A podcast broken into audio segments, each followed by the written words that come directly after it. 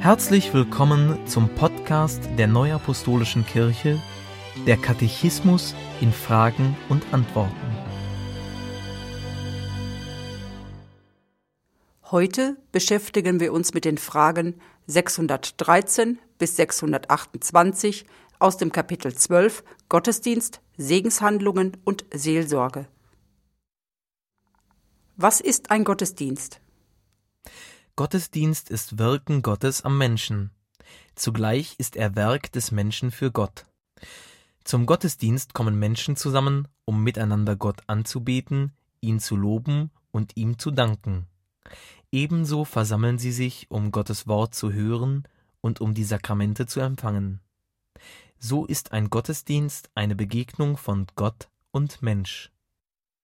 Im Gottesdienst nimmt die Gemeinde die Gegenwart des dreieinigen Gottes wahr und erlebt, dass Gott ihr in Liebe dient. Wie war der Gottesdienst in alttestamentlicher Zeit? In alttestamentlicher Zeit bestand der Gottesdienst hauptsächlich aus dem Opferdienst, bei dem die Priester Gott Gaben darbrachten. Sie hatten zudem den Auftrag, dem Volk den Segen Gottes zu übermitteln. Aus der Zeit des Königs David wird berichtet, dass im Gottesdienst Sänger und Musiker mitwirkten und Gott mit Psalmen priesen. In der Zeit der babylonischen Gefangenschaft 597 v. Chr. bis 539 v. Chr.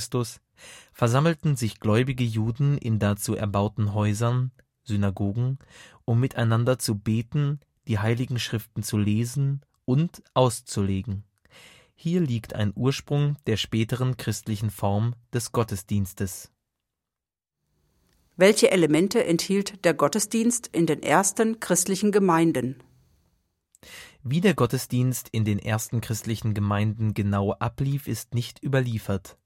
Es gab in ihm die Verkündigung des Evangeliums, Bekenntnisse der Gemeinde, gemeinsame Gebete, Gesänge und Abendmahlsfeiern. Wie entwickelte sich der christliche Gottesdienst weiter?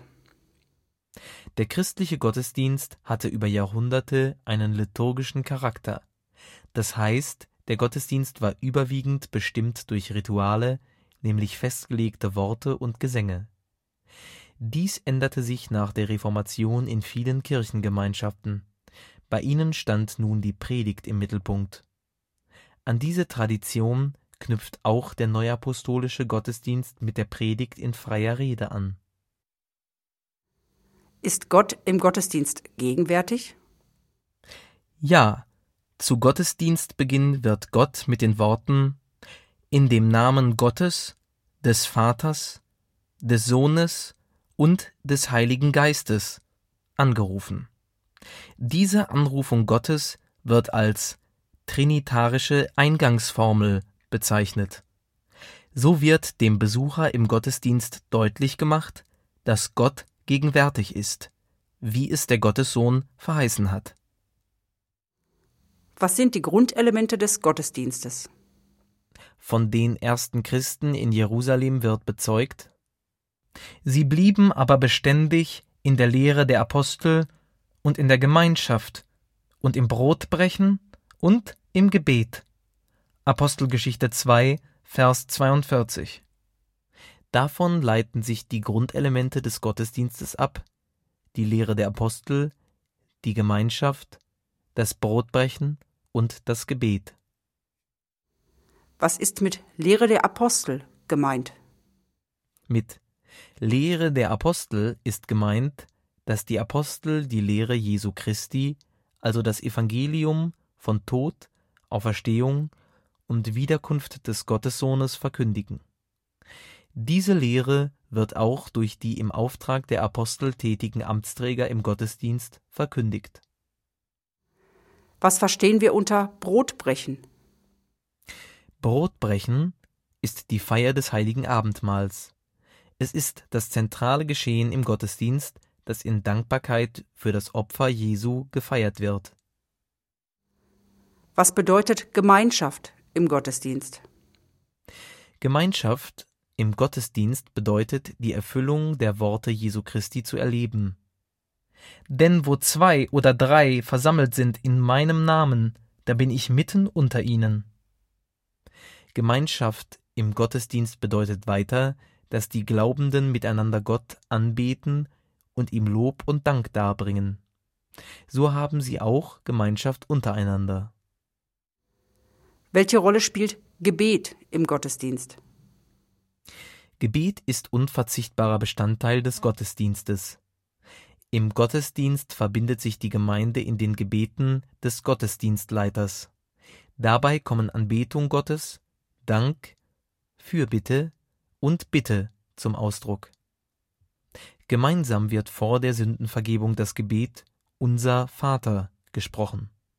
Nach dem Empfang des heiligen Abendmahls dankt der glaubende Gott in einem stillen Gebet. Was verstehen wir unter Wortverkündigung? In Klammern Predigt. In den Gottesdiensten wird Gottes Wort verkündigt. Amtsträger sprechen Gedanken aus, die der Heilige Geist in ihnen erweckt.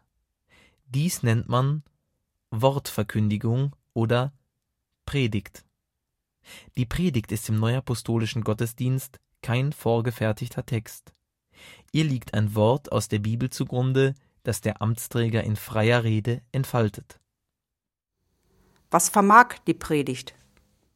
Da die Predigt von Gott erweckt wird, erleben die Zuhörer, dass das gesprochene Wort lebendig ist, dass also Lebens- und Glaubensfragen beantwortet werden, der Glaube gestärkt wird, Trost geschenkt wird, Zuversicht vermittelt wird, Entscheidungshilfen und auch Ermahnungen gegeben werden. Das Wort vom Altar gibt Orientierung, um nach Gottes Willen zu leben. Die Predigt ist Speise für die Seele gemäß den Worten Jesu Der Mensch lebt nicht vom Brot allein, sondern von einem jeden Wort, das aus dem Mund Gottes geht. Matthäus 4, Vers 4. Wer ist dazu berufen, im Gottesdienst das Wort zu verkündigen. Die Apostel und die hierzu von ihnen beauftragten Amtsträger sind berufen, im Gottesdienst das Wort Gottes zu verkündigen. Was ist Hauptinhalt und Ziel der Predigt? Hauptinhalt der Predigt ist das Evangelium Jesu Christi, die frohe Botschaft davon, dass Jesus das Opfer gebracht hat, auferstanden ist und wiederkommen wird. Der Heilige Geist spricht durch den Amtsträger. So wird Glaube geweckt und gestärkt. Die Wortverkündigung hat immer das Ziel, die Gemeinde auf das Kommen Jesu Christi vorzubereiten. Sind Fehler beim Verkündigen und beim Hören der Predigt ausgeschlossen? Jeder Mensch, der Gottes Wort verkündigt, ist Sünder. Er hat Fehler und er macht Fehler. Das Amt jedoch, das er trägt, ist von Gott gegeben und damit heilig. Wenn nun der unvollkommene Mensch Gottes Wort verkündigt, kann es Fehlerhaftes enthalten. Trotzdem legt Gott in die vom Menschen gesprochenen Worte Kraft hinein.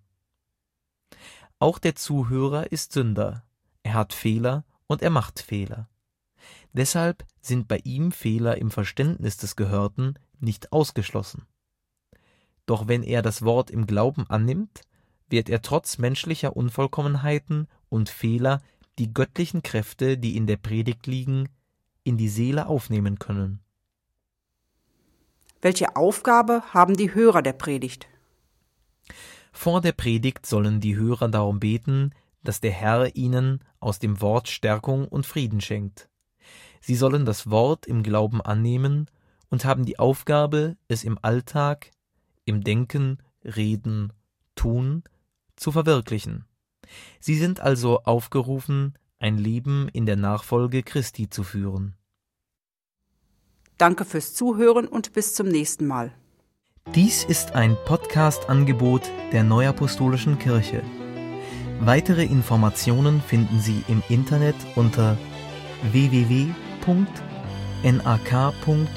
org.